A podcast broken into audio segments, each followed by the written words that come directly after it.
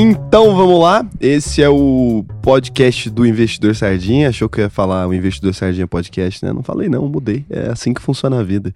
E a gente tá aí numa sequência já de não sei quantos episódios, voltei a não saber. No último eu sabia, eu olhei na hora, né, antes de falar, mas não sei, então episódio de número não sabemos. E hoje, né, né, seguindo essa ideia que a gente teve de trazer mais pessoas do mercado e que não são pessoas que necessariamente, né, são empreendedores que aparecem e que têm perfil bombado nas redes sociais a gente trazer empreendedores que, assim como você provavelmente é, não cria conteúdo, é uma pessoa mais anônima, a gente está aqui com o Alberto Filho, fundador da Poli. É isso, né, Alberto? Exatamente, antiga Polichat. Apesar de termos apenas três anos, a gente já está no segundo nome aí. Fizemos uma reestruturação no início de 2021 e agora sim nós somos a Poli. Entendemos que, por mais que seja menor, esse nome abriria mais o leque do que o conceito de atendimento nosso falaria junto ao cliente. Sabe que startup é tipo idade de cachorro, né? Três anos é quase 30, sei lá. exatamente, exatamente. Às vezes eu fico lembrando, né? Estamos, assim, o PJ surgiu em 2018, março. É, as primeiras vendas de fato em julho. Então nós estamos falando de três anos e meio. A sensação é que são sete anos. É, é, é a idade de cachorro, cara, é complicado. É, é e o que, que a Poli faz? Explica pra galera aí, mais ou menos. É, explicando através da dor, que foi da onde surgiu a, a ideia, nós, eu trabalhava como diretor de operações numa rede de clínicas médicas que é, hoje está até além das fronteiras goianas, já está no Distrito Federal, querendo expandir inclusive para Sudeste, chamada Vitar. E lá a gente tinha um problema de atendimento é, dos nossos clientes, que eram pacientes, no caso, a, a rede de clínicas médicas Atendimento Popular é, para frente de WhatsApp e redes sociais. A gente tinha conseguido resolver o problema de canalizar as demandas de clientes que nos procuravam pelo telefone, mas tínhamos um grande problema que tinha muita gente, a gente nem sabia o quanto era esse muito, só sabia que era muito, procurando pelo WhatsApp, principalmente o WhatsApp.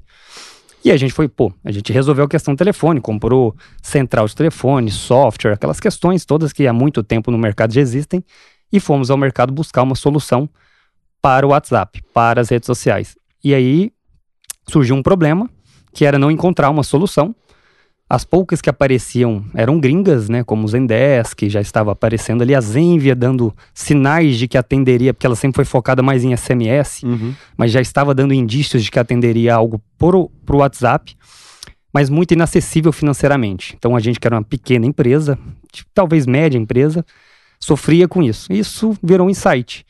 Esse insight, eu que trabalhava ali com o meu atual sócio, também Gabriel, assim como o da Alvo, que estava comentando contigo mais cedo, pensamos, pô, podemos construir. Eu tenho um background mais comercial, mas sou de formação de engenharia elétrica, ele também. Então tem um quê técnico na, na questão aí. E aí a gente resolveu desenvolver uma plataforma que pegava as demandas de WhatsApp e transformava numa plataforma em que seria possível colocar vários atendentes simultaneamente, mensagens automáticas, toda aquela questão, focada no pequeno e médio. E aí surgiu a Polichat. Inclusive o Poli veio da nossa origem, da engenharia, que tem a escola politécnica e tudo mais, da onde eu conheci o Gabriel.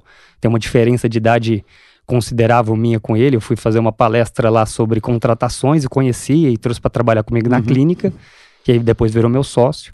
Então ela vem para resolver essa dor, um atendimento das frentes digitais, que por sua vez em boa parte dos negócios, principalmente depois do início da pandemia, se tornou até mais latente, uma demanda até maior do que as analógicas tradicionais, como telefone ou presencial, dando, portanto, a oportunidade das empresas usarem um único número de WhatsApp, quantos atendentes ela tiver necessidade, bem como automatizações. Foi assim que surgiu o negócio e essa é a dor que a gente trata. Então, quando vocês começaram, então não tinha nenhuma dessas outras empresas que faziam esse sistema de chat. Então, vocês foram os primeiros ali, ou mais ou menos próximos dos primeiros. Tinha um ou outro, além desses que eu já havia mencionado, maiores, é, mas usavam uma parte técnica aí que a gente chama de engenharia reversa, que para funcionar bem não não estava legal. Acontecia que ele falava, ah, resolve o seu problema. Você pegava o seu celular, lia o QR Code ali dentro do sistema deles mas como era um sistema que dependia muito do, do WhatsApp não ficar atualizando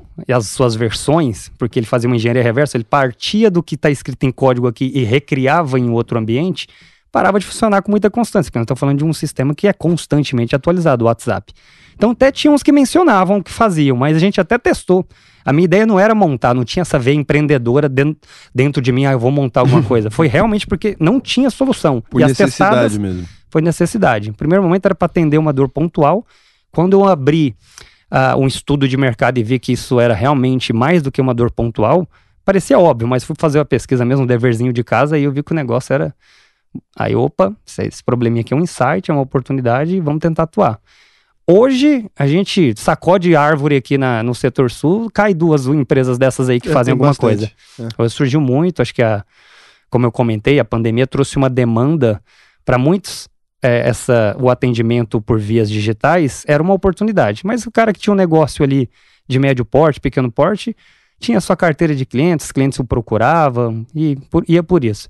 Pandemia veio, as lojas fecharam, acabou. Ele tinha os atendentes dele para vender em casa, ele também em casa e o celular aonde ficava.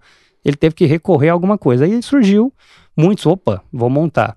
Quem já estava no mercado até conseguiu surfar melhor um pouco a onda, porque estava com mais força é, em posicionamento de marketing no, no Google e coisas assim. Foi até onde a gente rampou bem o nosso negócio. A partir ali de março do ano passado, que a gente cresceu aí mais de 20 vezes de lá para cá. Caramba, então cresceu bastante. Crescemos bastante. E quem a primeira versão da, do, do software ali, não sei se é um- não é um software especificamente, né?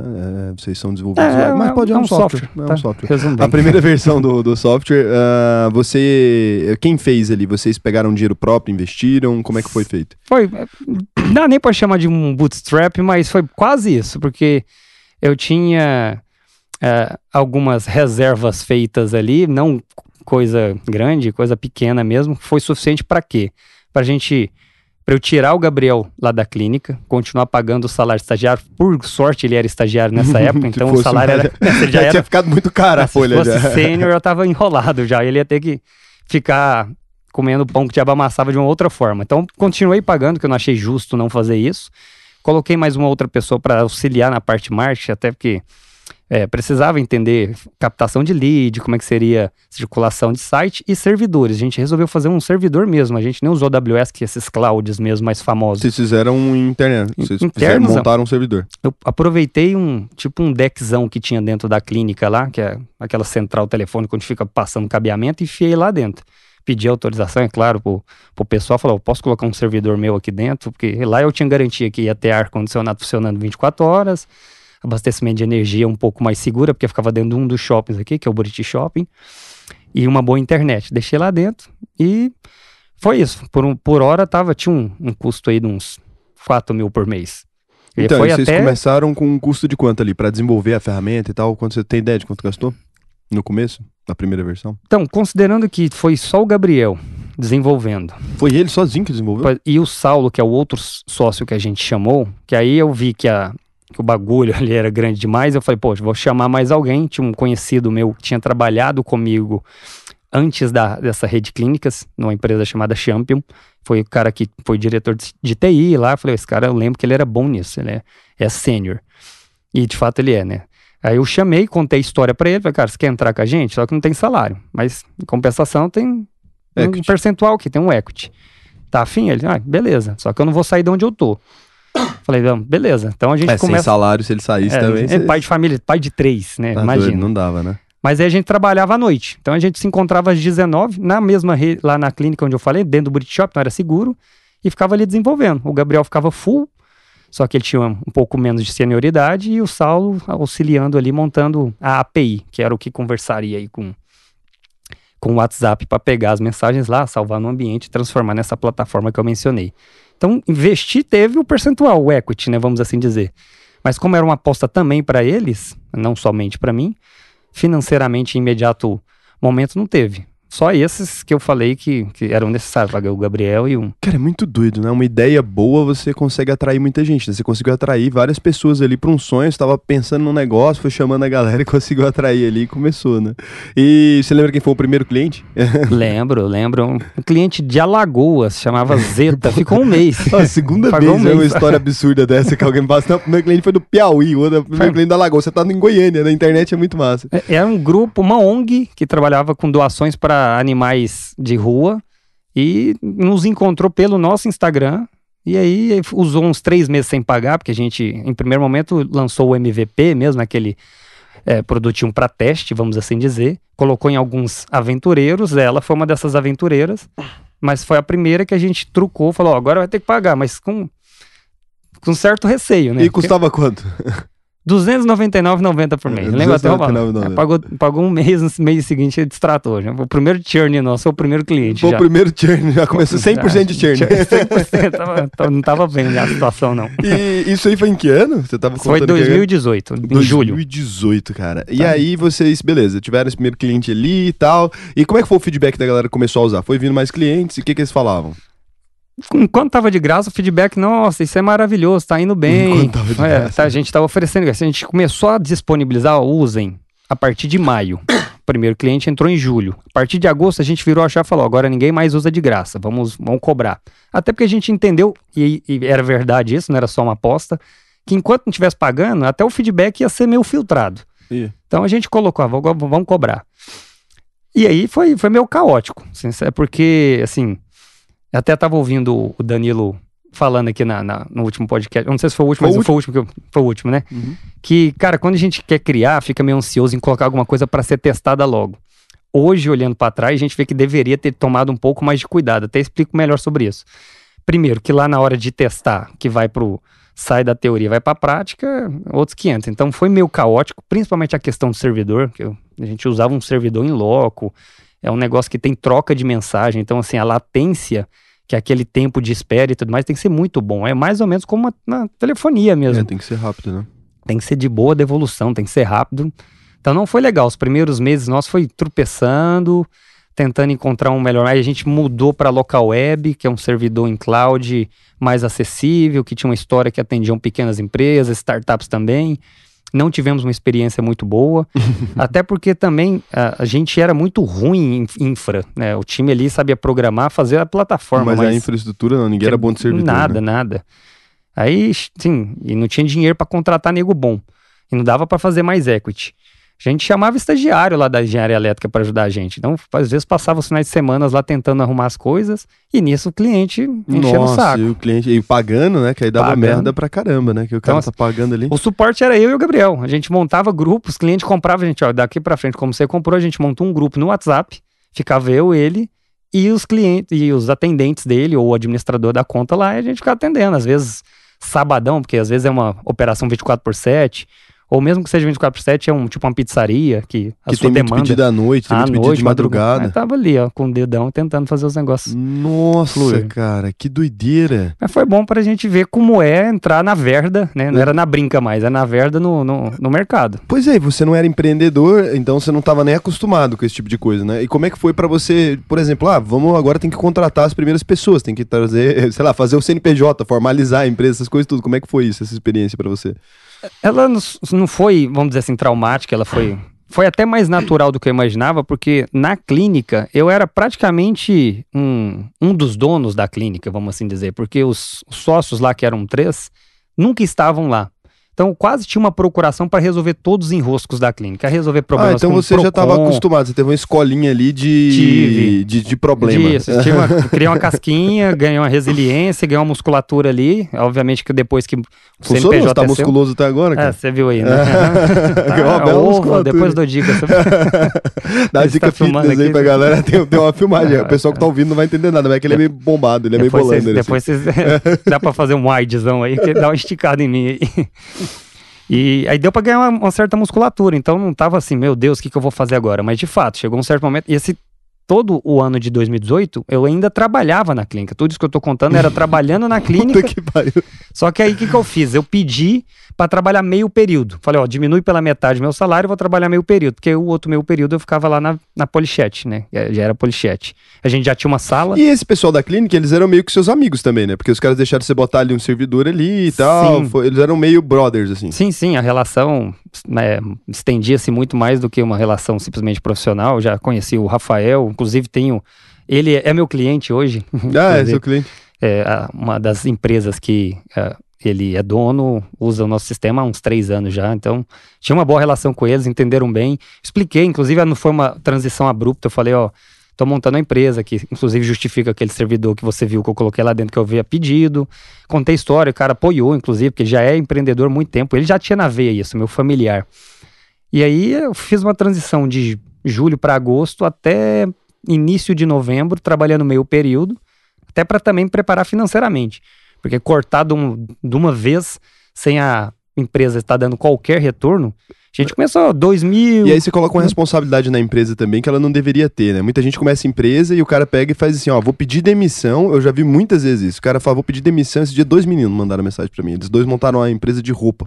Então, de, daquelas roupas de basquete, sabe? Daqueles Sim, largona. NBA, largona e tal. Sim. Eles trazem do exterior. Aí os dois pediram demissão da empresa deles no mesmo dia e foram montar a empresa. Cara, quase que eles quebram, porque passou três meses que o negócio não breakvou. Então não tinha como tirar dinheiro. Eles não É. estavam tendo como tirar dinheiro do nada. Aí eu falei, cara, vocês são doidos, vai ter que arrumar alguém, né, que, que, que seja um, um, um sócio capitalista. Ele falou, como que a gente vai conseguir, né, achar um cara que, que investe assim? Eu falei, cara, quem é o maior cliente dessa porra? Quem compra mais de você? Esse produto é caro. Pega esse cara e pergunta se ele não quer virar sócio, porque eles fizeram e conseguiram. Deu certo? Deu Ó. certo, que eles pegaram 50 mil com o cara, Ó. e daí eles conseguiram, tipo, fazer virar. E agora a loja tá bem grande, estão vendendo muito bem, assim. Então, Não. é isso. E- Esse é um erro muito comum, né? Falar, ah, se eu fica lendo muito frase de coach e acha que, tipo, nossa, agora se eu não sair aqui e me aventurar. Larga eu- tudo, vai. É, larga tudo, entre de cabeça.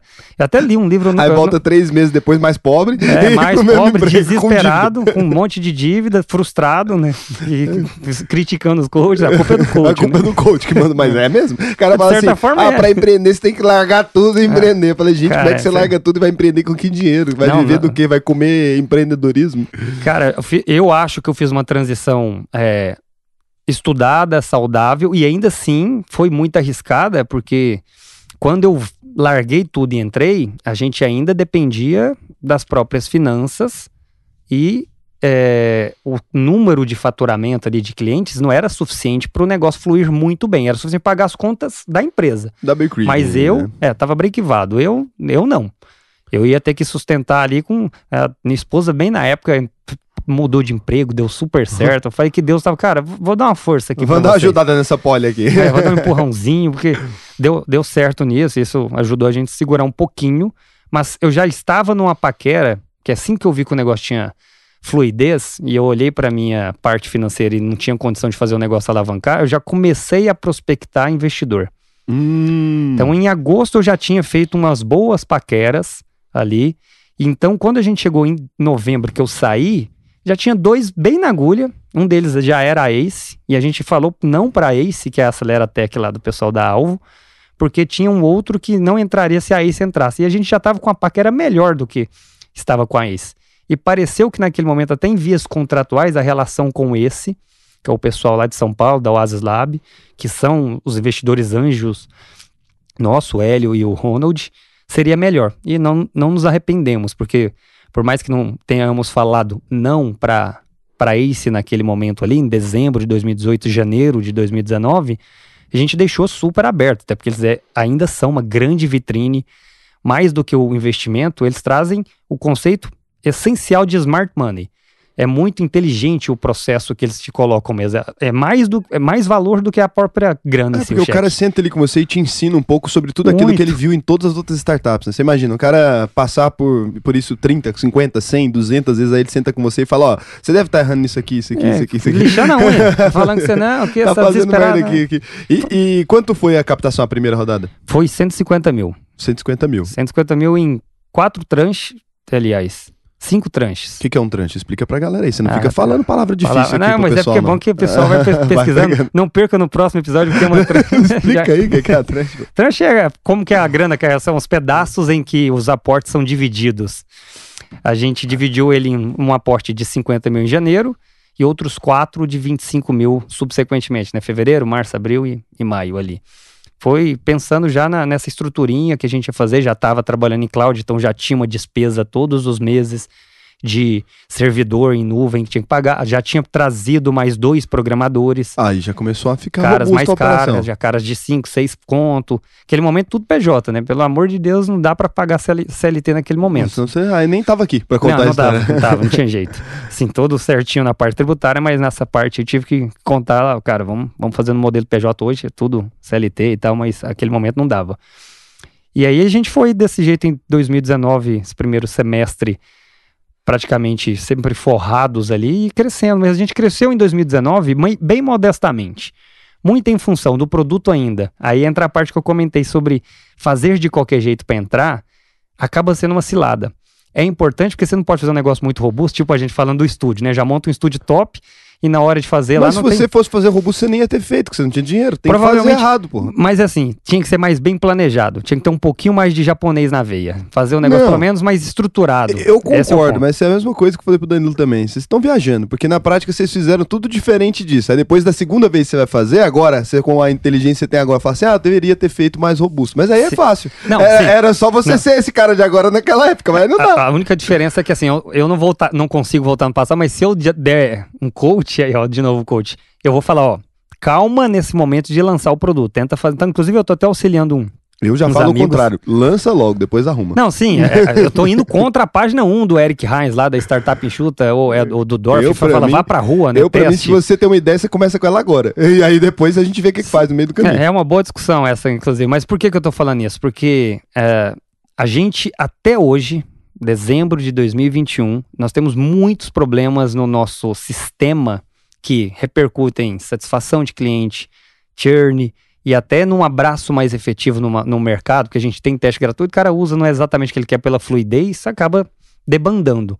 E agora o mercado, como eu até comentei, sacode árvore, cai, cai concorrente. Nem todos que caem são ruins, tem gente boa entrando no mercado. Local Web, afortunada, comprou um dos nossos concorrentes. A gente já teve Depois sondagem IPO, aí. pegou de... dinheiro pra caramba, né? TOTUS também, que tá super afortunada aí, que comprou recentemente a RD a, Stage. A TOTUS sempre foi afortunada. Pois é, e, estão comprando empresas pra caramba aqui, né? Tecnologia. A gente era bebê ali, tava já a TOTUS lá. É, a TOTUS é, é, é, outro patamar, né? É outro patamar, cara. E, então, assim, hoje a gente paga um preço caro. Você vê, a gente tem até como proposta para 2022 o primeiro semestre nosso ser basicamente um semestre de arrumar a casa. A gente vai ter que montar uma poli quase um PJ ao lado dessa, um outro prédio aqui do lado, só figurativamente, é claro. Montar uma arquitetura quase do zero, porque a nossa é toda num, num negócio chamado monolito. O que significa isso em outras palavras? É como se tudo que a gente fosse desenvolvendo ficasse acima dessa mesa. E aí, quando eu quero mexer na gaveta de lá, abre de cá. E aí, não, mas é só ali que tá com o problema. Aí vira um Zetelo, fica uma bagunça. Vira um peteco para mexer, né? Mas isso é normal em empresa que foi, foi construindo na ferramenta. É, é... o problema é que a gente foi crescendo. É a famosa gambiarra. Exatamente. É, esse é um grande, é um, grande novelo. Eu tô falando bonito aqui, é, né? Porque tem um gambiarra. cliente vendo aqui. É, não é gambiarra, é um monolito que a gente precisa melhorar e fazer os microserviços mais bem feitos. Então, precisa tá separar o negócio, é porque ficou tudo junto, né? Exatamente. Uma coisa é dependente da outra, se cracha um ponto e vírgula e cai o sistema inteiro. Que é isso aí. Do Nakai, tipo, você quer é mexer. É programado na... em quê? Só pra gente ter uma ideia do, do, do pepino. Cara, tá em. Agora tá tudo um pouco, né? Back nosso tá em Node. Back uma tá parte Node. tá Porra, em. Node já é legal. Já. Então, é uma parte. É a parte que a gente já começou a mexer. Tem um Laravel ali também. Um Laravel aí já é meio é, complicado, já é então, é mais casca é, de ferida. É a, essa é a parte mais zoeira do negócio, né? A parte mais monolito. Estamos tentando botar um reaction ali mais na. Mais no monolito é, é muito bom. Aí tem, vocês querem botar um React? É, no, na parte mais front a gente tá botando um reaction para trabalhar a e parte E o front hoje é o quê?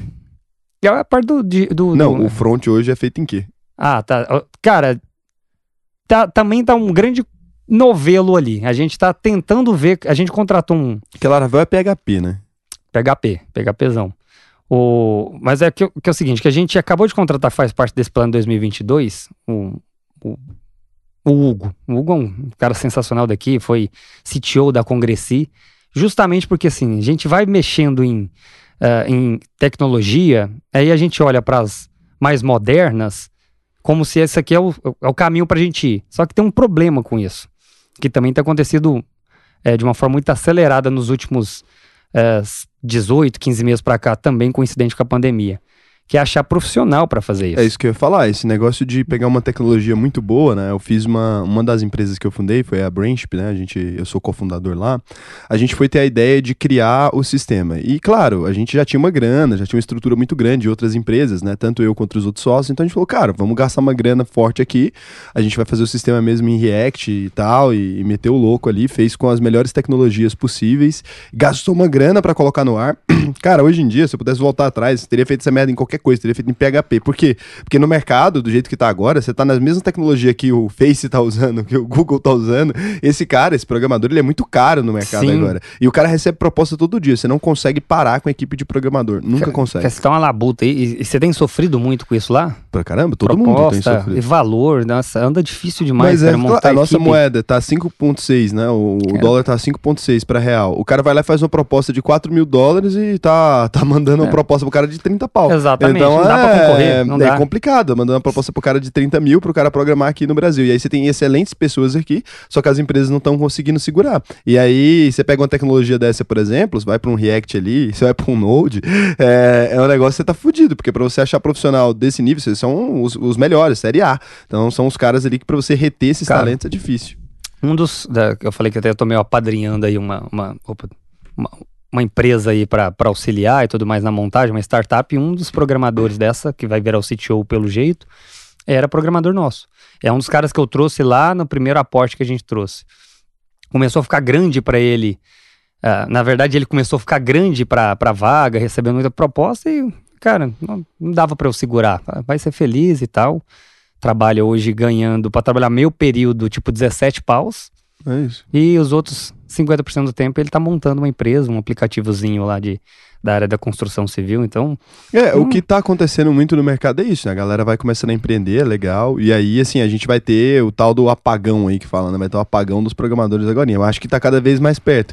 Mas ao mesmo tempo também começou a surgir várias alternativas que antes não tinha, né? As empresas começaram a pensar, na hora que começou a ver a merda, começaram a pensar na formação de profissionais. Então, Uhum. assim, hoje, para você formar um programador, cara, tem muito curso de desenvolvimento maneiro. Você com seis meses você consegue fazer um cara básico ali, o cara te resolve algumas demandas, né? Então, Sim.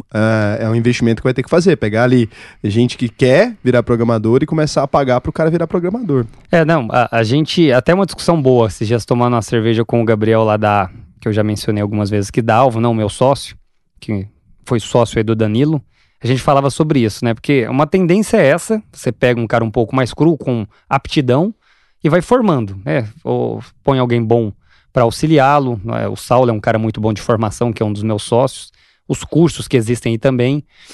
É, só que, para dores que uma startup normalmente tem, porque acaba que no nosso cangote aqui tem os fundos, né? No nosso caso, a gente já tem hoje três investidores.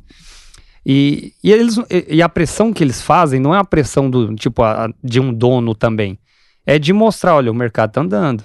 Olha esse cara que me mandou a mensagem, mandou um print. Os caras estão procurando aí para fazer uma série A, pode ser vocês. Então você fica, nossa, o que que falta?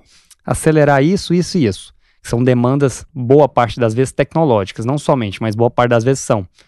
E o cara que é novo não dá para fazer isso. Não dá, ele não consegue Então você tem que montar um, dois ambientes. Tem um ambiente de formação, que é um pouco do que a gente tenta fazer lá. Pega o cara um pouco mais, mais cru, vamos assim dizer, né? Ah, figurativamente dizendo, e vai desenvolvendo.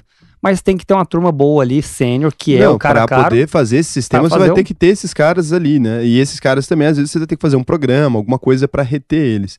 Mas uma coisa que eu queria, assim, que você explicasse para as pessoas, porque sempre fica meio nebuloso, né? A gente falou aqui do processo de fundação da empresa, então esse aqui a pessoa entende. Beleza, eu comecei ali, tive uma ideiazinha, fiz do jeito que deu, fiz o MVP, coloquei no ar, comecei os primeiros clientes, tarará.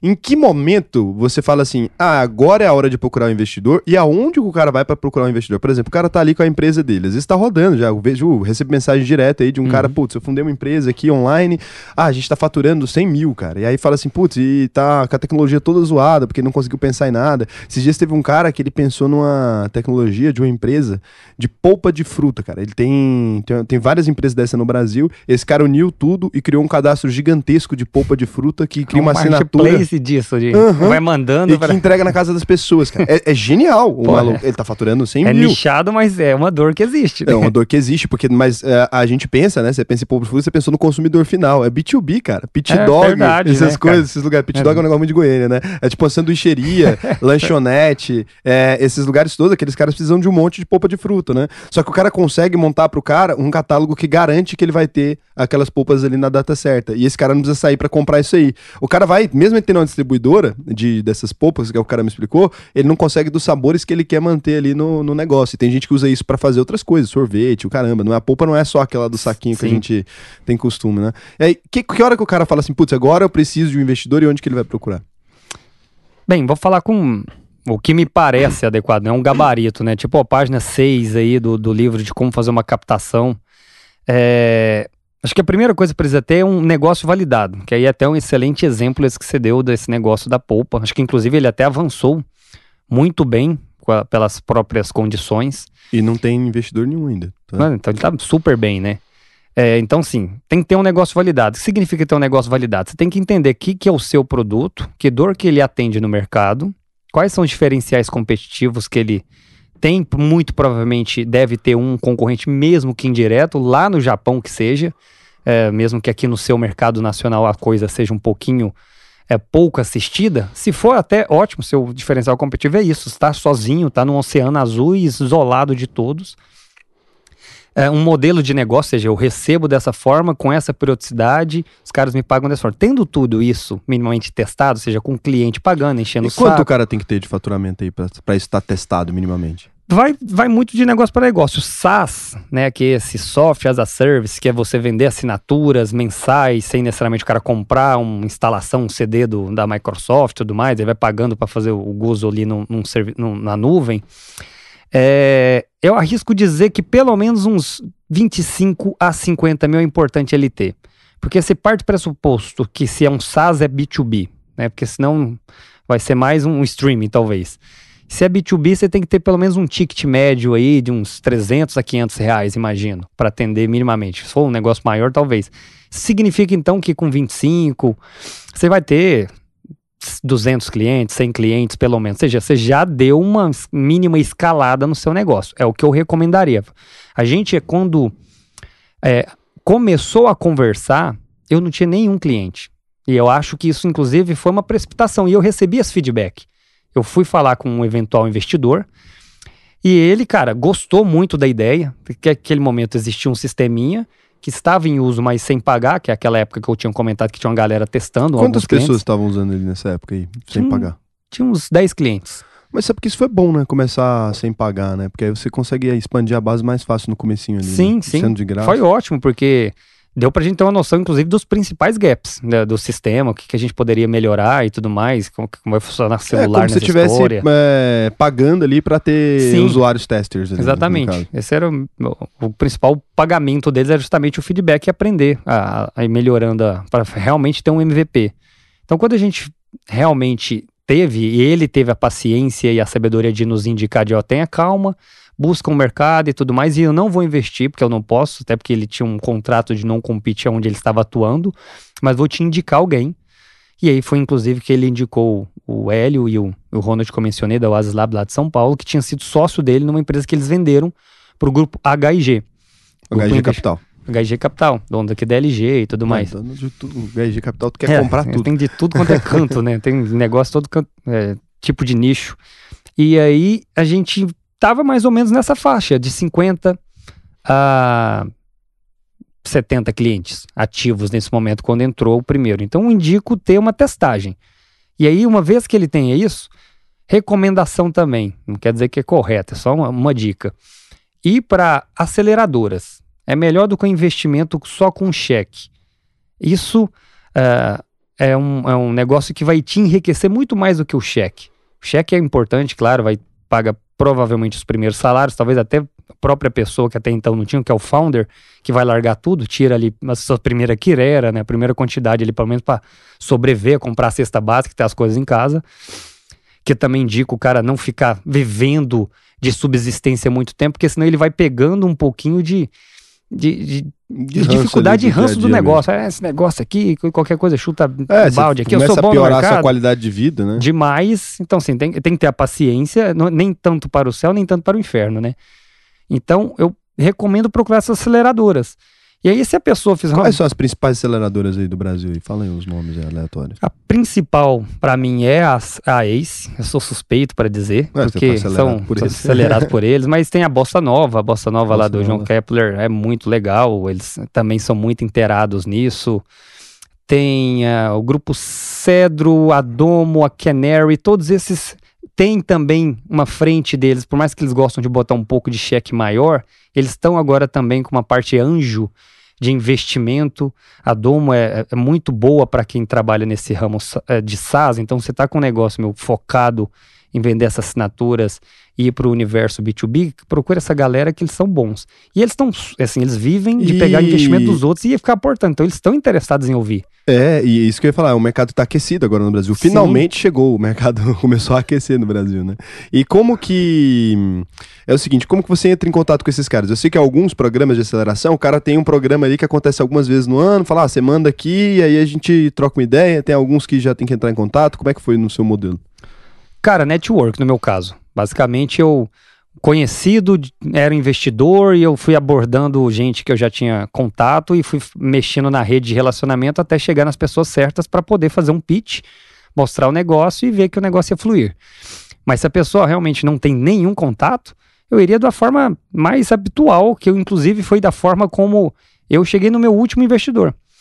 LinkedIn. Fui no LinkedIn, pesquisei a página deles, vi quais são as principais pessoas ali, até melhor do que direto no CEO, nos founders, vai no analista. Esse cara vive de ficar é, angariando ali, fazendo filtragens de empresas assim. E esse é o trabalho dele, ele precisa achar Precisa, essas se empresas. você né? bate na porta dele, "Ô, obrigado, ele vai ter, de repente, botar um asterisco no seu nome. Cara, esse cara aqui eu gostei, É um ele cara facilitou legal. minha vida, né? Então, te- procura ali, você vai achar uma galera. Normalmente eles pegam pessoas no primeiro emprego, são jovens, então é um cara sangue é, quente, sangue bom, que, que vai te ouvir, não é um cara meio petulantezão, velho de mercado, que é tal- talvez o que uma empresa muito crua ainda, ao abordar um cara muito sênior já dentro de um grande fundo desse, pode encontrar uma porta fechada. Ainda mais se for um fundo muito astela da vida, os caras Não Tem- vão. não vão olhar, não. Vão, hum, beleza, entra aí na fila. Eu lembro de tentar falar com Headpoint, falar com Astela e tudo mais, eu, ouvindo podcasts da vida enquanto treinava nas fases iniciais, falei, vou nesses caras aqui, esses caras são grandes. Rapaz, eu- eu demorei uns três anos pra ter a resposta. E foi não. Demorou, não eles dá. mandaram, e-mail semana passada, É, não né? concordaram. É, se não, podia ter vindo antes, era só um não. É que era só dar não, né? Podia ter só falado não. O cara podia ter botado um Ctrl-C, Ctrl-V. E hoje vocês estão não. com quantos clientes? 1.200 clientes hoje, Caramba, 1.200 clientes. É, já tá, agora tá bem relevante, Tá, né? tá, tá e aí grande. veio, essa, o principal cliente ali veio da pandemia, né? Porque aí quando começa as empresas a irem pra casa ali, aquele negócio, as empresas não podem mais abrir, loja, bar, sei lá o quê. O que, que são os principais tipos de cliente mesmo? Cara, a gente não tem um nicho específico, a gente tem mais características mesmo que em nichos separados. Hoje, como a gente é focado no pequeno e médio, a gente não atende empresas com mais de 500 funcionários. É, até porque o nível de personalização que eles vão querer não é o que a gente oferece, a gente tem um produto Não, que é... vocês realmente não atendem. O cara fala pra vocês e fala assim, não, Fala, não cara, dar, não. dá. Até porque assim, ele vai mandar uma folha com 18 páginas pedindo um monte de coisa pra gente fazer. Cara, desculpa, mas o nosso negócio não vai fazer exatamente o que você tá buscando. Até indica outros, ó, esse aqui dar a sua praia. Tá aí, ó. nos caras trabalham personalizar aí pra você. Exatamente, vamos dizer do jeito que você quer, três meses só de implantação, fora as configurações específicas que vocês vão querer. Então é um cliente que tem entre 25, 30 funcionários a 500, com a média de usuários que precisam atender com 7, que tenha seu negócio é, no mundo digital, uma fase bem inicial ainda, que dependa do WhatsApp, e que basicamente usa para vender e falar com a sua base de clientes para dar suporte. Ele tem essas características, essas são é, a nossa persona mesmo, persona ideal. Tem também um do ramo público que a gente costuma atender muito bem, que é uma outra persona nossa, que a gente chama lá de Lineia, fazendo referência ao Lineu da casa da, Lineia. que é a Lineia, pra, só para mudar o gênero. É, e ele tem essas características assim. Então é um, é um cliente de um ticket próximo de 700 reais hoje. é, com essas demandas. Então, hoje a gente já está com uma plataforma mais ampla, até por isso que virou, virou Poly, deixou de ser Polychat, porque a gente hoje oferece mais do que só um ambiente de chat. A gente tem um sisteminha chamado Polypay. Ele oferece para quem usa o nosso sistema a oportunidade de quando atender os- o cliente deles, até porque a gente viu que parte de vendas é uma das necessidades principais das nossas personas, a, a venda toda feita no chat. Então, aquele Hum. negócio que hoje o próprio WhatsApp está desenvolvendo, só que ainda muito canalizado no é, C2C, né? Não, É, ele não tem, física, é né? só para pessoa física mesmo, ele não é do ainda no modelo business. A gente oferece, ele monta o catálogo, vira um e-commerce dentro do próprio chat, o cara compra tudo por ali na, na conversa é, pelo WhatsApp.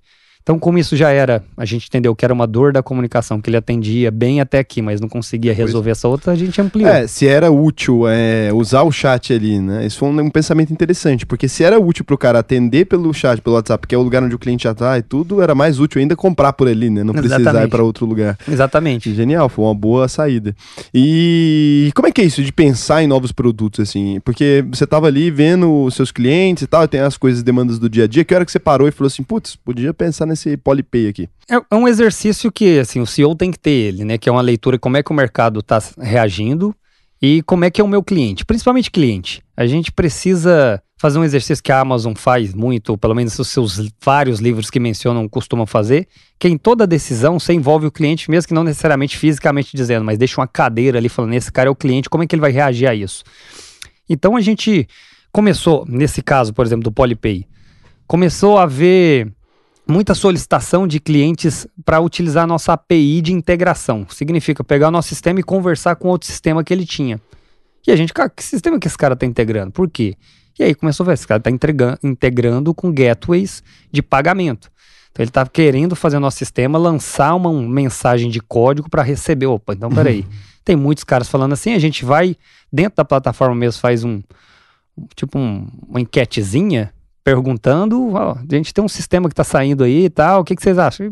45% da base falou, opa, tô afim Vambora. de usar isso aí. Falou, tem, tem um caminho. Então a gente fica pesquisando na base, vendo comportamentos. É, agora, recentemente, a gente começou a investir bastante em estudar estatística mesmo para pegar todas as milhares de dados, né, todas as milhares de colunas que o nosso banco de dados tem, cruzar informações através de regressão logística mesmo para, cara, quais são aquelas que realmente importa, por exemplo, para o cliente ficar retido por mais de 12 meses. Então aí você aplica algumas regrinhas estatísticas ali, usando ERV, um Python da vida, e ele te traz uma, uma fórmula. Cara, são essas aqui as suas é, variáveis importantes. Então você, pô, minha base está me falando que é importante, por exemplo, saber que meu cliente tem um site válido. Então, o site válido. E a gente começa a melhorar assim. Então, é estudar, saber a. É ouvir o Seu cliente, cliente. no fim das contas. né, Exatamente. cara? Basicamente é, isso. É Tem que engraçado ouvir. que chega na mesma coisa toda vez. de meios diferentes. É, só, cada um tem uma é metodologia. O seu já é muito, como você é um cara mais da engenharia, né? Já tem uma É metodologia muito mais é, matemática, assim. A gente lá na empresa, por exemplo, a gente acredita sempre nos dados. Eu falo pro pessoal sempre que não existe nada que, que se o dado não mostra, onde que isso deu certo? Então, qualquer ideia que você tem, eu falo que o mal do ser humano é a verve criativa. Então, você vem com qualquer ideia. Eu falo, deu certo onde? Ah, deu certo em tal lugar. Eu falei, ah, beleza, a gente pode testar. Ah, não, não deu certo. Eu pensei. Falo, que merda, vamos esperar alguém fazer. Eu só faço depois que alguém fizer, eu não vou primeiro. Não, é. Tem gente que já gosta, fala, não, eu gosto do pioneirismo, eu odeio. Eu falo, não, deixa o cara ir na frente, depois a gente vai, espera ele fazer ali, quando tiver validado, tiver tudo certinho, a Normalmente o pioneirismo não é o que dá certo. É, Não é é. O livro que eu comentei no início aqui que fala que não é tão saudável você sair desbravando demais, que eu realmente não, não consigo me recordar exatamente qual que era. Fala muito sobre isso. Fala assim: você pegar as ideias pioneiras, por exemplo, o Uber não é o pioneiro. Não é? E é o que deu certo, de certa forma. É o the winner take care all do, ne- do negócio. Google também não é, né? Até aqui no Brasil, a gente já tinha é, um já tinha o KD, né? KD aqui, tinha o Radix, já tinha É, um monte de empresa. já tinha Mas é porque, assim, é, tem uma característica que é, quando você pensa num negócio, né, quando você é o cara que realmente foi o primeiro, você idealizou essa ideia e tal, ela vem cheio de quebra. Engenheiro de obra pronta é a coisa mais fácil do mundo. Você pega uma casa, ela já tá em pé. Já parou pra pensar isso? Já tá em pé, você entra na casa, tem infiltração, você tá ok. Seu olho só vai no defeito, você bate o olho rapidinho. Você pega um cara que fez uma plataforma, faz um negócio tudo bonito, tá ali pronto, aquele negócio, tá cheio de problema, cara. Você vai ali no reclame aqui do cara, tá tudo fodido. Você vai pegar e pegar aquele negócio que ele fez e vai melhorar. Fala, é, aqui tá errado, então melhora. é aqui que E eu aí vou você pega atuar. e deixa Isso aí. redondo, pronto. Então o cara tá cheio de erro ali, você vai deixar o negócio redondinho e coloca. Então é, eu acho que isso acaba ajudando mais. Falando nisso, assim, vamos lá. Imagina agora que você não poderia, não é, não tem mais a pole. Imagina que pronto, sumiu, não tem mais, acabou.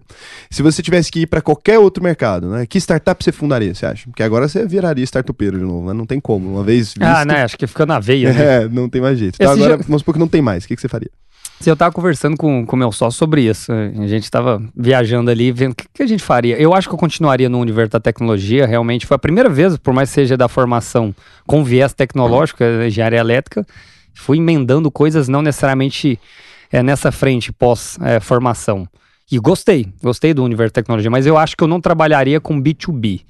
Eu faria alguma coisa B2C, por mais que seja, meu, putz, cara, aí você tem certeza? Alguma coisa mais tech-touch possível. Seja uma coisa que eu não preciso de um pós-venda estruturado, fazendo um customer success mesmo. A Mari vai ficar até de nariz torcido ali. Mas é, é, eu queria fazer um negócio fluido, tipo um stream da vida, né? Que eu ofereço um serviço, o cliente consome de autogerenciável e o que ele faz lá é o meu feedback, é o meu é o que eu vou fazendo e aprendendo. Exatamente aonde eu não sei, mas talvez em alguma coisa meu focado em marketplace, alguma coisa nisso, porque eu gosto de venda. Você tem um, um pouquinho de comercial em mim. É, e transações, eu acho que o mundo é muito carente, você vê essa questão da polpa. Eu acho que é, tem vários nichos aí que são.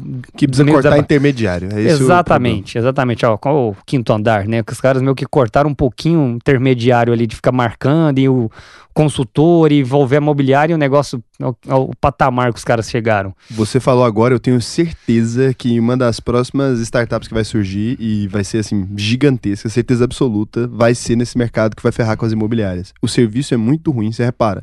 Ninguém é feliz. O cara que está alugando pela imobiliária, então o cara que é proprietário do imóvel, ele não é feliz, ele odeia a imobiliária. Uhum. O cliente da imobiliária, ele odeia a imobiliária, porque a imobiliária até hoje te manda boleto para pagar, você não tem como fazer um débito ele em conta. Ele esquece o boleto e te deixa inadimplente. e te deixa inadimplente, e aí te deixa. E aí manda um advogado e você tem que pagar é, 10% do, do é, é bizarro. Cara, é um setor que eu tenho certeza Sim. Você falou agora, eu tenho certeza que a próxima empresa que vai é, ferrar com essa galera vai ser um cara que tira essa oportunidade desses caras fazer bosta. Porque eles não fazem nada bem feito. Eles têm que fazer o seguinte: aí tem o um negócio do condomínio, né? Eles verificam se você pagou. Olha que doido. Eles conseguem verificar se você pagou o condomínio ou não para você para poder emitir o aluguel. Porque senão eles não emitem, porque senão você fica inadimplente no, no condomínio. Sim. Eles pegam o condomínio todo mês, eles têm que pegar, porque eles sabem que você pagou ou não. Então eles mandam e-mail pra empresa. E na hora de te enviar o abate do aluguel, eles deveriam enviar, porque tem umas taxas ali dentro que é do de melhoria do prédio e tal, que você uhum. não deveria pagar. Na hora de pegar esse valor e te passar para tirar do aluguel, eles não tiram. Aí você tem que mandar o condomínio para eles. O condomínio que eles têm. Porque se, se eles não tivessem. Como é que eles mandam, né? como é que eles sabem? Essa, cadê a Flávia que me manda? Cara, é só procurar ela aí. Puta, procura ela aí dentro. Precisa é, me mandar um e-mail é, pra eu. É eu tenho que te mandar, cara. Pelo amor de Deus. É engraçado, você fala do, do ramo imobiliário, eu fico até. Um dos meus sócios, porque eu tenho o Gabriel, o Saulo, e depois entrou com, com o Equity Menor o Túlio, que é o cara nosso do jurídico, contábil essa parte financeira, que era um skill que eu entendia Quantos que era necessário. sócios são? Somos nós quatro. De founder somos nós quatro. Aí acaba que hoje há mais três que são investidores. A Ace, a, o Aslab e a Cedo, que eu havia mencionado aqui também. Mas ele veio do universo imobiliário. Eu fico zoando. Eu falei, cara, nada é pior do que isso. Nada. Às vezes, quando o cliente nosso é imobiliária, eu já sei que vai dar trabalho, porque eles vão mandar um contrato com um motoboy, sendo que é tudo via digital, com o cliente sai, chega lá, é sério, eu tenho que assinar. Eles aí, mandam com o motoboy? Motoboy, aí tem que reconhecer firma. Eu falo, ah, não, gente, até hoje, temos na pandemia, não, não, dá, não, vamos evoluir nisso, mas não vai, não vai. E... É só quando quebrar. É, é, é. desse jeito. Tem coisa alguém... que só melhora quando quebra. É tipo táxi, né? O é. táxi só vai ficar horrível enquanto não aparecer alguém, vai quebrar. E vai quebrar, vai falir antes do Natal. Os imobiliários, tudo. Natal do ano que vem vocês não vão ver. eu odeio tá. imobiliário, cara. Nossa. Esse vídeo está sendo visto no Natal. Diga e comente aqui embaixo. Tá, tá quebrado ou não tá? tá quebrado. Você tá Natal vendo em 2022? Vem. 2022 você tá vendo, já tá quebrado. 2022 já tá Como quebrado. É que tá? Como é que tá na sua cidade? Profecia, porque é muita gente, cara, que, que percebe isso. É muito, não é possível, cara. É, é, tem um monte de gente sabendo que é horrível o negócio e tem um monte de gente querendo empreender. Então o cara olha ali e fala, cara. E olha o tanto que é barato uma solução para isso. O cara faz um app ali, coloca um negócio que resolve esse problema, que faz uma débito em conta ali, faz um cartão de crédito, papapá, resolvido. É, e, e acho que tem um conselho muito retrógrado, né? Acho que o, a, o, é, o, é o Cresce, né? Que é o, o conselho do, do corret, da corretagem imobiliária. Acho que é o Cresce, não sei. Mas é muito, ah, se um não tiver assinatura do consultor para venda da casa, não pode ser vendida, mesmo que você tenha comprado diretamente do cara que era tem que dono. Arrumar um corretor. Tem que arranjar um corretor para assinar, ele pega 3, 4% dessa brincadeira, imobiliária pega é, não faz nem sentido. É só burocracia, né? Os caras só vivem burocracia. de burocracia. Se, se é o, romper o isso aí, abrir a cabeça aí do Mas pessoal... Mas vai rompendo, não adianta. Você não, você, não pode viver de burocracia para sempre. Você não. pode viver de burocracia um tempo, a não ser que seja o governo. O governo pode viver de burocracia para sempre. É. Mas fora o governo, e, ninguém pode viver de burocracia E, e vive bem, né? vive bem. Só arrancando. Deixa eu ver o que mais que a galera botou aqui para te perguntar, cara. Você acha que fez muita diferença para você negativamente não estar em São Paulo? Porque você também, a Poli também nasceu em Goiânia. Teve alguns preconceitos. E algumas vezes, na hora de buscar alguns candidatos, agora principalmente depois da entrada desse último aporte que a gente tentou alavancar a parte técnica, foi um pouquinho mais, caras olham um pouquinho mais de preconceito mesmo, rusga. Será? A empresa no meio do. Vocês não comem só pamonha e piqui, frango aí, não é possível. Então tem um pouquinho, mas acho que está se tornando um pouco mais aberta a mente para isso. É, mas você vê, na hora que eu estava fazendo a última captação de investimento, tinha muitos caras lá que, nas conversas, ah, vocês estão em Goiás, mas é, é, porque o fundo que eu recebo, porque normalmente o fundo é uma representação de outros caras que são cotistas que uhum. botam grana ali. É, e perguntavam se precisar mudar para São Paulo, vocês mudam? Precisar ir para Santa Catarina, que virou um polo também da área tecnológica, vocês veem? Então ainda surge. E então, vocês responderam o quê? Não. Não. Assim, eu vou se houver necessidade. Parabéns, cara. É isso aí. Eu não achava que faria sentido. Se fosse um negócio que fosse para agregar alguma coisa realmente à empresa, é, cara, vamos abrir. Mudar? Ah, abrir por, sei lá, para afagar o ego dos cotistas, acho que não fazia sentido. Acho que a gente, no nosso caso, nós temos 1.200 clientes. Nós estamos em todos os estados do Brasil, em mais cinco países. É uma prova de que você estando em Goiânia, estando em Guapó, estando em Faina, estando em Palmas, você vai conseguir atender. É um produto que rompe. Essa é uma das dos hum, conceitos. Faina acho mais complicado. Brincadeira. Faina sempre, é, sempre é motivo de zoeira, né? O Faina. Faina, Faina é complicado. É difícil lá é chegar à internet. Só lá começou a chegar agora o Telegrama. Isso, é, isso é bullying. É, é só um zoeira, pessoal. É só zoeira. Se você tiver uma startup de Faina, pode mandar mensagem que eu te trago aqui para você provar que tem startup Eu entrevistei um candidato programador.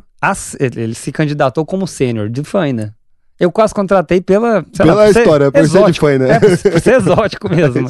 o problema é que ele queria X e valia X sobre 2. É, que também é um problema dos programadores, né? Os caras começam a ser assediados e aí não estão valendo o que acham que valem, mas tem gente disposta a pagar para ver. Aí eles acabam rodando.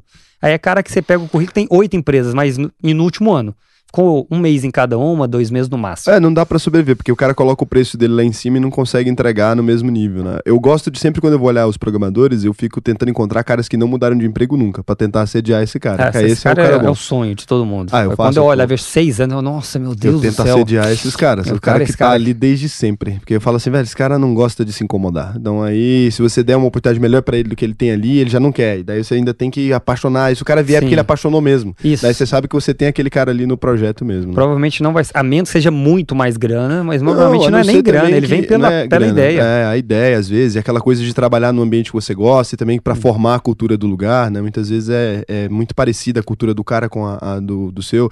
Agora que a gente trouxe, por exemplo, o nosso CTO agora, era BTG, né, cara? É muito difícil tirar alguém de, do BTG, né? É, pra, é. trazer um programador é, do BTG. faça o contrário. Né? desenvolvedor. Né? Tiram de você, tá indo bem, você agora eu tô bem, aí vem um BTG e te leva o cara. Com... Mas ele é um cara super legal e era super aculturado. Ele, ele tinha mais a cultura da nossa empresa do que a do BTG. Muito mais. Ele acredita muito mais nas coisas que a gente acredita do que acreditava no BTG. Uhum. Então, para ele, a decisão foi muito simples. Assim. Eu chamei ele e falou, claro, cara, vamos embora. Tamo porque junto. acredita no projeto, né? É, sim. Então, também não te afetou. Goiânia, então, não é tão ruim assim, não. Olha não, só, não. tanto de empresa que a gente conseguiu aqui já. Não, você vê, eu montei um grupo de WhatsApp. Eu sou o cara dos grupos, é tio do grupo, né? Qualquer, ah, vamos sair. Aí, beleza, vamos montar um grupo. Aí monta um grupo pra sair mais vamos tarde. Você já tem dois grupos de fim de ano já? Um é. pro Natal, um pro ano Já novo? tem um de Natal. do, não, amor, temos que montar o do... Às vezes eu vou sair com a minha esposa, eu monto um grupo com ela, né?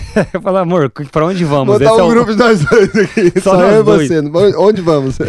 Já vai é montar é hoje sozinho. Enquanto ele tá aqui, ele tá aqui. Réveillon 31 é, do 12. Tá colocou os cinco brothers. Já. É, é, até automático. E aí eu montei esse grupo colocando os founders que eu conheço aqui de startups, de, de empresas de tecnologia afins. Tem uma galera lá já, sabe? Então, é, tá ficando... Quantos tem? Cara, tem uns 24 pessoas lá na, na Porra, no grupo. Tá, tá legal. E, assim, tá montei tem três já. semanas. Aí, é resenha Founders. É, é pra tomar cerveja mesmo, não é pra discutir marketing, outbound. Ah, eu já achei que era pra discutir mais, por isso que eu não queria. Agora pode botar. Falou não, que, então, é, então falou que é cerveja, eu tô não, interessado. Eu, melhor do que a gente não conseguiu marcar ainda, que sempre, ah, meu filho. É, mas, porra, é um monte de founder de empresa é, pensa, tentando tem, marcar um em São Paulo, então tem um compromisso. É, tá, não tá fácil. Vamos marcar ideia? pro dia 7, cara. Dia 7 é foda, cara. Dia 7 tem reunião, tem pagamento de gente. Ah, não, dezembro, não. fechamento, planejamento 2022. Negócio investidor, planejamento. É, é tá. tá aí um grupo que vai ser difícil marcar reserva, é. vai ter que marcar 50%, Lá, 50%. Não, marca, só, só dá figurinha no grupo e promessas, não, não sai mais nada ali. É. Mas ali, eu, deixei, eu fiquei feliz quando botei, botei todo mundo de administrador, cada um vai adicionando o outro, e cara, então, pô, olha só como é que tá Goiânia, já tá bem melhor. claro, não dá para comparar com uma praça como o Sudeste, mas. Dá, pô, dá pra comparar, cara. É, Só- proporcionalmente, sim, É já. exponencial, vambora. Não tem problema, não. A gente começa pequenininho, eles são grandes, mas é ruim. É, isso aí. É, Esse é o vai bom dar. discurso. e acho que a gente já tá, no bom sentido, incomodando bastante. Então, esses fundos aí têm procurado essa região. A, a- a própria ACE montou um hub deles aqui no Centro-Oeste, é, sabendo que do potencial, não só Brasília, né? Aqui em Goiânia, tem a pessoal da Alvo, da Nectar, não sei se você conhece o pessoal da Nectar. Nectar né? CRM. Sim. Conheço. João, o, Fabiano lá. o Não conheço eles, conheço a empresa deles. Tem caras bons também de, de resenhar aí um, um dia que quiser trazer a galera, vai ser pauta também para duas horas. Cara, super gente boa, sangue bom, caras de boa cabeça, bons contatos. Então, acho que Goiânia já é um bom lugar, sim, para pensar É, que é uma já empresa, tá- de, um lugar de tecnologia, tá se tornando um antra também de para isso. É Então- bom, né? Agronegócio e tecnologia. Às vezes, tecnologia é aplicada ao agronegócio. Essa também daí, tem, tem umas e, e tem poucas startups disso aqui. Tem É, Deveria ter muito mais, pelo tamanho do mercado, né? E, e é boa parte do PIB do Brasil, né, cara? Então, Sim. é, é nisso que Goiás é forte, né? Acho que deveria. É, tá- Eu trabalhei na- antes da Vitar, que eu mencionei que é a rede de clínicas, por seis anos numa empresa do nicho do agronegócio. Ela era do agronegócio. Ela é até hoje, ela existe ainda, tem mais de 60 anos, chamada Champion. Só letra Champion, não é nem Champion mesmo, é portuguesou de vez o nome. É, fica aqui, é, atende a pecuária principalmente. Tem um ou outro produto que também é aproveitável na, na agricultura, mas é canalizando esforços para o rumo veterinário de grande porte, ou seja, pecuária. E é incrível o quanto é arcaico até hoje a forma como a pecuária brasileira é administrada. Pontualmente você tira um ou outro é, administrador, mas 95% são hobbies, são, são caras que inclusive são empresários em fora dali da pecuária, médicos, caras bem de vida ou herança, né, tem grana, e quando vai lá e bota o chapéu, que a gente fala que vira o Zé da porteira, acabou, não vira a chave. Então tem uma oportunidade, eu estive nesse mercado, sei que tem, gigantesca, principalmente a pecuária. Acho que a agricultura tem dado passos melhores, até porque a sensibilidade de uma planta, que você tosse perto dela, ela morre, aí É, acabou o investimento. complicado. Agora o gato, ainda tiro de escopeta, ele vive, né? Então, mosca não mata, carrapato não mata. Então o cara deixa, o Deus cuida.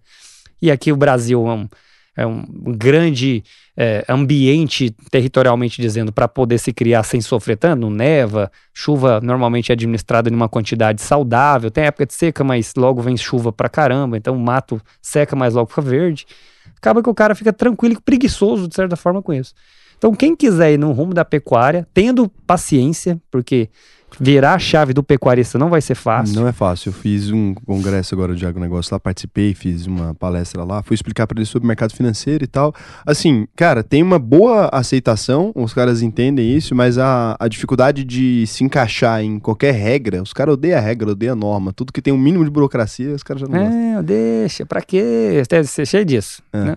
A gente vendia um produto que era tecnológico lá, que era um sal que tratava diretamente no processo de alimentar a mosca, o carrapato e tudo, sem precisar ficar batendo, o que chamam de puron, aquele processo de pulverizar externamente, te matar o, a- o carrapato. E o cara, não, o carrapato deixa lá, se eu fizer isso aí o carrapato morre, eu não quero atrapalhar, até esse tipo de coisa. Tinha, tinha um lá que teve a capacidade de falar pra gente que tinha um produto que tratava contra a mosca, e a mosca faz até 5% de perda de peso, porque o animal fica irritado, não se alimenta bem. Não é só porque ela suga o sangue. Não, ela bota aqueles bichinhos também, né? A- Fala o berne, né? É- Uhum. Fora o berne, exatamente, que danifica o couro. Mas ele fala, não, mas aí se eu vou lá e tratar a mosca, eu tiro o emprego do rabo. O rabo serve pra isso, é pra banar a mosca. Olha que de Olha- um ego, um cara olha desse. daí, esse daí também não vira o Natal, não, não tem condição, não. Não. É, Chega, não. Eu já, a pior, assim, que eu já vi na vida, quando eu comecei a trabalhar aqui em jornal e tal, eu ia- conhecia muito cara do agronegócio, né? Que eles são é, importantes normalmente na política Sim. também, então você vai conhecer muito. Eu fui ver a fazenda de um cara que ele tava pedindo ajuda, que o filho dele não, não queria ajudar ele a mexer lá com as coisas da empresa e tal. Aí ele pediu só pra dar uma olhada, pra ajudar ele. Aí eu falei, não, beleza, me mostra o DRE da empresa só pra eu ter a noção do tamanho, né? Pra eu não tô viajando assim. Cara, o que que é isso? Eu Aí imaginei. eu falei, né? não, cara. Eles não chamam de empresa, tá né? Começa por com aí. isso aí, cara. Não tem um DRE, não, cara. Você vai ser preso, não tem nada aqui. aí ele, não. Aí eu falei, como é que você sabe se esse negócio é lucrativo ou não é, né? Ele pegou e um Conta. monte, uns extratos, cara. Aqui é. Paguei aqui, aí ele olha por cima do uns outro, é que- extratos, janeiro, fevereiro, vários extratos num quadrinho assim, real, um- vários extratos num quadrinho assim. Tipo um Aque- post-it, Mas aqueles né? extratos amarelo, aqueles extratos que tira no, no Tipo, banco dura- mesmo, no caixa eletrônico. Dura um ano e meio, né? Porque depois É, some é, é isso que eu ia falar agora, é muito pior do que o problema, porque aquilo ali tem vencimento. Então aqueles extratos assim, e daí ele circulava quanto que deu ali e, e colocava quanto que deu no mês, né? Aí eu falei, tá, mas e se você tem um mês extraordinário que tem custo, né? Alguma coisa?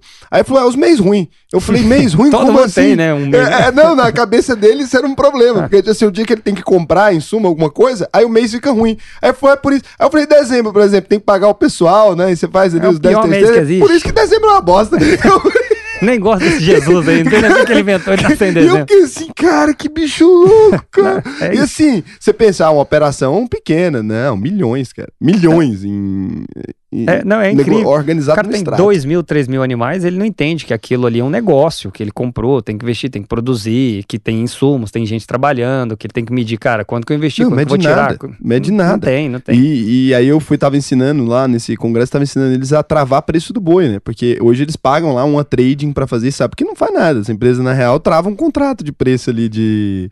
de, de contrato de boi futuro lá Uhum. e pronto. É isso que a trading faz pra eles, né? E a empresa ganha um percentual ali em cima do negócio que não faz praticamente nada. Tem as tradings boas que realmente negocia com os caras e tal, mas a grande maioria, a única coisa que ela faz é travar um preço diferente pra ele do que ela pegou ali e pronto, garante a compra, só que ela tá, tá vendendo um contrato no, na- no mercado, de- na B3 ali. E é isso, essa empresa vive de fazer isso. É o tanto que é um mercado carente até de informação, né, cara? Sim. O cara tá pagando por um serviço que E acha que tá, abafando, tá tudo bem. tá assistidaço. O aqui. extrato tá, tá bonito, né? É, ainda tem letras. Então, tá ó, pra gente aqui, cara, essa pergunta que acho que é a melhor da vida, ó. Que conselho que você daria ia pra quem... quando eu pego no supino. Quanto você pega no supino? Eu já tô pegando 61, 60 mas eu faço quatro repetições só. Ah. Eu, eu, eu queria que você perguntasse isso, é porque eu falei pro pessoal lá que eu falei, eu vou fazer ele perguntar quanto que eu pego no supino. Você eu fa- falou? falei hoje na academia. Falei, eu falei pra vocês que ia falar.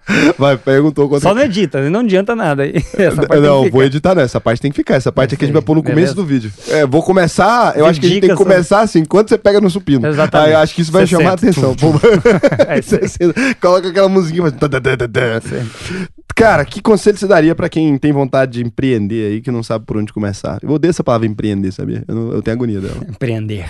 Eu, falo, eu gosto da, da palavra antiga, empresário, criar uma empresa. Empreendedor eu não acho muito legal, não. É, Empreendedor, né? É, é muito Não, tá chique, quase né? é ver- verdade, né? É É, empresário é mais raiz, A- né? Até empresário, às vezes, não me acostumo, né? A pessoa pergunta qual é a sua profissão. Eu fico ah, engenheiro, empresário, eu põe empresário, mas parece que eu tô meio que aparecendo, eu falo baixo empresário. Aí põe Empresário. Já tipo assim, meio que vigia, olhando pros lados, É, ninguém ouviu. empresário. O que, que você faz? Empresário. Até pra ver, cara, né? empresário.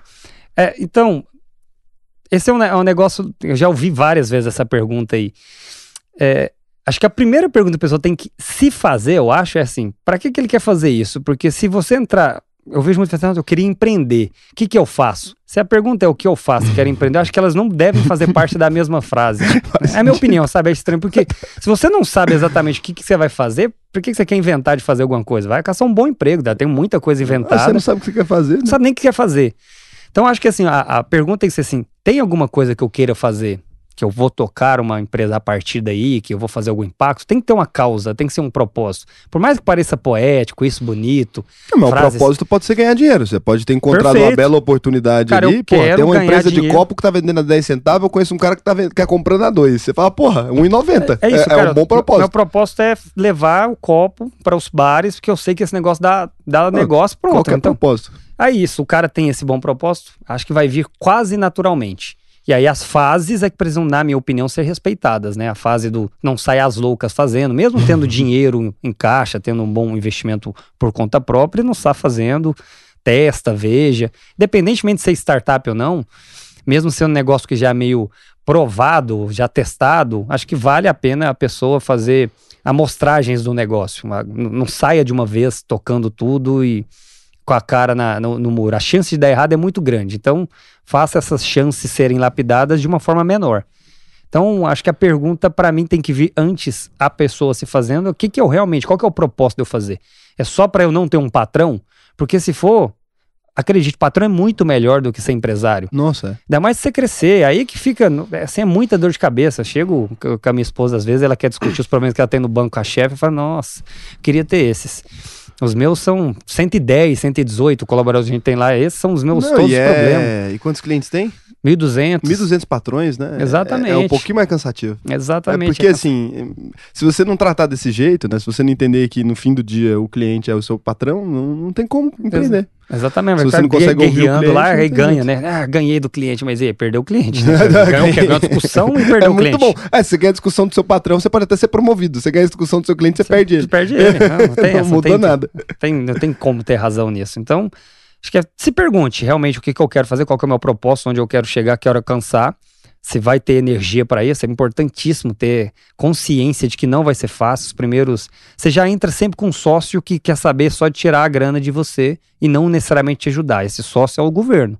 Ele vai tirar X% seu sempre, 6% inicialmente, e vai aumentando conforme E se sua você receita. sonegar é pior. Hum. Claro, Porque ele tira tudo e te põe preso. Hum. É, nem ouse fazer isso, não compensa depois você sair arrumando, a... ainda mais se você crescer, que aí você vai ter um, um passivo gigantesco, você não acha nem investidor para isso. A não ser que você seja do agronegócio, por exemplo. Você pode fazer tranquilo que eles negociem. é, né? Você vai na pecuária, Se for do agro, pode dar uma sonegada mais tranquila. Se for do agro, pula, né? Do minuto 5 ao minuto 10 aqui. Você não vai, vai, vai adiantar, vai entender o que, que a gente tá falando.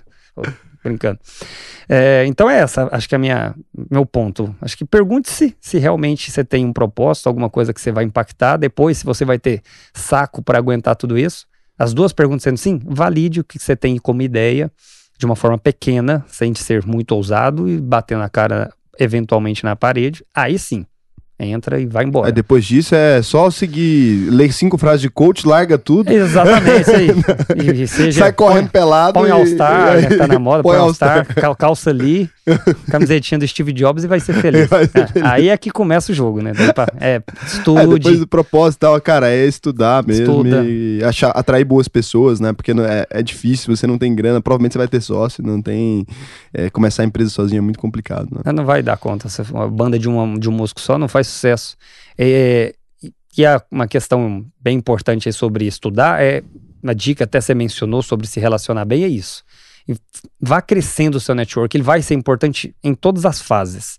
Vai ser importante na fase que você tiver maior para um novo round de investimento, ou quem sabe fazer um M&A, um exit, fazer uma venda de empresa, encontrar um eventual comprador, caso seja esse o seu propósito, ou encontrar clientes, ou até dificuldades que você possui, essas pessoas você tem ali que são de repente do mesmo ramo, do mesmo nicho, podem te auxiliar. Foi um pouco do que eu até estava comentando no início, que eu, foi onde eu conheci a Mari. É, o pessoal da Alvo, indicado pelo pessoal da Ace, foi, foi um grande achado pra gente. Falou, tem uns caras que estão a alguns quilômetros de vocês aí, que estão passos à frente de vocês, que já estão mais tempo de mercado, que podem dar dicas. É muito parecido o negócio em termos de características do cliente. Não é necessariamente igual o produto, O, o core business ali, o mas core o- business, mas, cara, o cliente tem uma característica muito igual. Vai lá, cara. Lembro quando fui lá, pré-pandemia, né, início de 2020, tive uma tarde ali sentada com o Gabriel, caderninho na mão aqui, anotando e captando tudo. Falei, cara, que filtra, né? Porque nem tudo é 100% aplicável, né? Vai de negócio para negócio. Mas uns 60% foram aplicados. Alavancou o negócio. Até falar, cara, você tem uma participação foda aqui na, no nosso crescimento. E logo depois, nesse mesmo ano, com, querendo dar uma estruturada na parte CS, ele apresentou a, a, a Mari, a gente foi lá, passou uma tarde também, anotando, aprendendo um monte de coisa, vai aprendendo. Então, depois que começar, se envolva com gente boa. Seja sempre o, o mais bobo da, da, da mesa, né? Seja o que menos saiba. Põe um cara bom do seu lado ali. Eu não gosto de ficar nesse grupo lá, porque eu sou o mais bobo mesmo da, da, da turma nesse grupo que eu te falei do. E vai ser uma honra te colocar lá se realmente tiver, porque aí dá uma enriquecida bora, ainda bora também no, no negócio. E quem sabe você põe pilha pra sair, né? Você, você bebe uma cerveja? Eu bebo pra caramba. Ah, tá. É, é, antes a gente gravava bêbado, eu tô tentando melhorar. Ah, é? Uma porra, podia testar de novo, gente voltar. O que, que, que, aconteceu aí? Piorou, não se, né? Não se iluda pelo Tinha whey um- protein aí, Tinha mas é um um- barman, cara, aqui. Era real. Os Ah. primeiros episódios do podcast tinha um barman aqui, ficava fazendo drink enquanto ia. E era drink foda. Nossa, aí, é- aí é legal, hein? Pô, mas Era enfim, tá, vou botar a pilha lá, já que você gosta da, do etílico também, pra gente fluir o negócio. E é isso, se envolva com gente boa. Você vai. Ela vai te ajudar de alguma forma. No momento que você tá com dificuldade interna, ela pode te ajudar em algum processo que ela viveu, ou mesmo ser uma cabeça a mais pra pensar na sua situação, ou mesmo pensando pra fora, pode ser uma ponte. No meu caso dos investidores, como eu mencionei, se não fosse o network, talvez eu tivesse sofrido muito mais. Ah, com certeza. 2018 para cá, por mais que seja só três anos, ó, tava muito menos intensa e charmosa a palavra startup. Era muito menos sexy do que é hoje. É, num, eu acho que tá ficando cada vez mais sexy, eu acho isso muito bom, né? O Brasil, finalmente, eu comecei a encontrar pessoas toda hora agora falando que recebeu e tal, e que pegou captação e tal. Acho que isso é um papo muito bom, assim. Então, pra gente ir encaminhando aqui pro encerramento, só pra ver se você ainda tem a prática ainda, cara. Se você fosse começar, você ia conseguir ainda. Consegue fazer um elevator pitch aí da, da Poli? Ó, rapaz, faz tempo que eu não faço isso. faz um tempo já, né? já faz um tempo que eu não passo por uma, uma prova de fogo, né? Vai apertando aqui o 10, pelo menos pra ter 10 andar áreas aqui. Cara, mas nós somos uma plataforma que rompe os obstáculos da comunicação digital que os pequenos e médios possuem, fazendo, portanto, que os atendimentos provenientes do WhatsApp, das redes sociais, possam, independentemente da quantidade de clientes que falem contigo, empresa que nos use ou que venha a nos usar, possa ser atendido com automatização, pagamento, mais do que só o WhatsApp. O WhatsApp é a principal dor, né? Mas a gente está falando de redes sociais, falando Facebook, Instagram conosco, webchat, além de tão logo a gente também vai disponibilizar a parte de ligações, seja um único ambiente onde ele vai canalizar toda a parte da comunicação. Vai ser um relatório amplo, num road, colocando tudo sobre o cliente dele, ele sabendo, portanto, todo o histórico que ele teve com aquele cliente, independentemente de onde o cliente veio. Super acessível e com certeza vai romper aí o que é ainda um problema para todas as empresas, que é a comunicação. Então, é isso. Caralho, você é brabo, hein, cara? Ó, Alberto, valeu demais. Prazer te conhecer. Também não conhecia nem a Poli, nem o Alberto, conheci junto com vocês. Foi legal pra caramba aí. Então, agora, trabalho de vocês aí é comentar pra um caralho, se for na, na versão do YouTube. No Spotify não tem como comentar, você só ouve e fala assim: hum, Legal. Eu quero que você pense, que legal. E é isso, só porque é só o que tem como você fazer. Não, vamos criar uma startup para criar comentários. criar comentário no Spotify. A gente vende pro Spotify, tá aí. Pô, eu não sei qual é a dificuldade do Spotify de colocar comentário nas coisas. Eu não sei. Eh, qual que é o problema, Spotify? Fala pra é, gente. Cadê os caras aí? Eles com certeza estão nos vendo. Não é possível, né, gente? Ah, tem que estar tá vendo. Talvez seja medo de receber feedback. Né? Ah, tem é gente que esconde do cliente, né? É, é, isso aí. Descobrimos, pegamos vocês, é, Spotify. tá vendo? Então, acabou. Fechou. Valeu. Lá.